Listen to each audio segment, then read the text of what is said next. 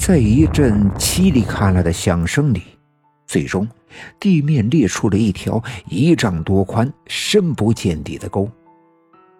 这条沟从进入柳树沟的位置开始，一直向前，就这样把整个柳树沟分成了两份。地面已经稳定，不再颤抖。我壮着胆子趴在沟沿上向下面张望，这沟太深了，根本就看不见底，只能看到沟里缭绕着灰黑色的烟气。就在这烟气的下面，还偶尔会冒出一团红色的火亮。难道这下面已经裂到了地层深处？那火亮是岩浆？正在我胡乱的猜测的时候，突然，就在沟的对面传来了一阵脚步声。那声音沉重却杂乱，听上去一定是有很多人。果不其然，不一会儿就看见一大群人沿着这深沟的西岸往西走去。他们跟刚才我看到的那个一样，面无表情，脸色铁青，衣衫褴褛。而随着他们一起袭来的，还有那刺骨的寒冷，冷的让我的牙齿不住的打颤。百鬼夜行。是的，我知道这群人，不是这群鬼魂，以及刚才那个从我身边走过的鬼魂，跟前阵子刘家镇看到的那些鬼魂一样。在成群结队的往柳树沟的深处走去。联想起我上午看到的西南面天空中漂浮的黑烟，难道这群鬼魂是要去一个能把他们的怨恨变成阴气的地方？如此说来，只要我跟着他们，是不是就可以到达那阴气的源头？想到这儿，我一下子来了精神。其实见到这么多冤魂已经不是第一次了，所以恐惧也少了不少。更何况他们在这条深沟的另外一侧，这沟又深又宽，将我们分隔开来，便更给我增加了一份安全感。对面的那群鬼魂行进的速度并不快，我便在对岸慢慢的往前走。他们沉重的脚步声在这幽暗的山谷里回荡，除了这声音外。整个柳树沟是沉寂的，沉寂的让人感到压抑。走了一阵，他们突然停住了脚步。我往前望去，地上的这道沟已经很窄了，在前面不远的地方合在了一起。而就在这条沟两岸汇合的地方，有一个两三丈见方的大坑。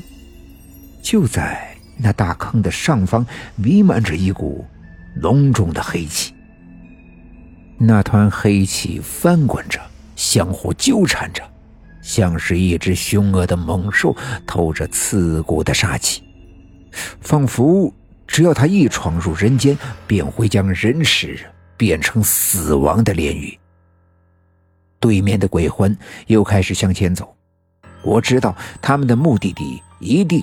就是这个深坑，他们的数量庞大。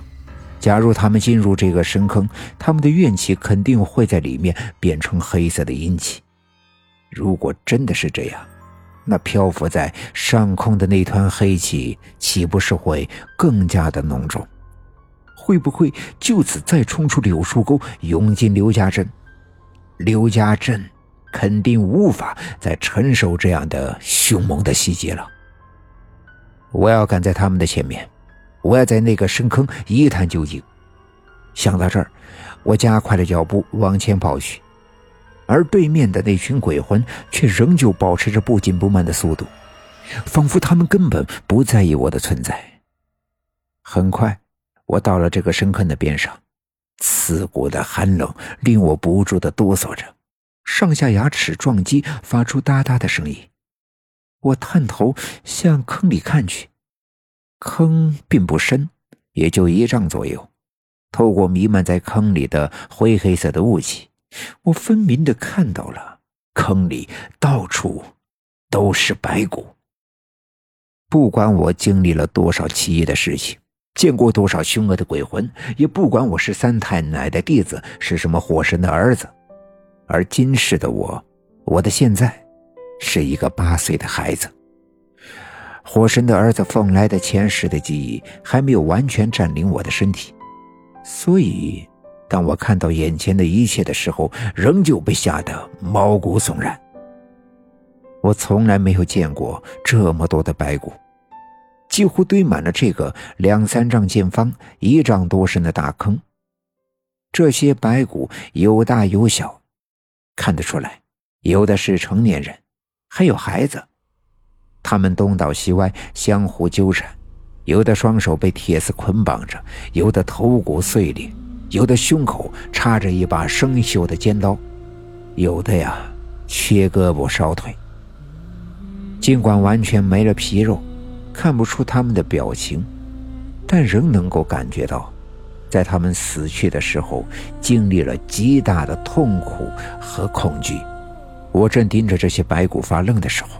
对面的脚步声已经很近了，我转头看去，那群鬼魂已经在炕边走在最前面的那个一纵身便跳了进去，刚掉到坑里，呼的一下，他身上的皮肉变成一股黑烟向上升起，很快便融入了天空中漂浮着的那股浓重的黑云里。而他的身体瞬间变成了一具白骨，轻飘飘的坠入深坑的白骨堆里。本集已经播讲完毕，感谢您的收听。欲知后事如何，且听下回分解。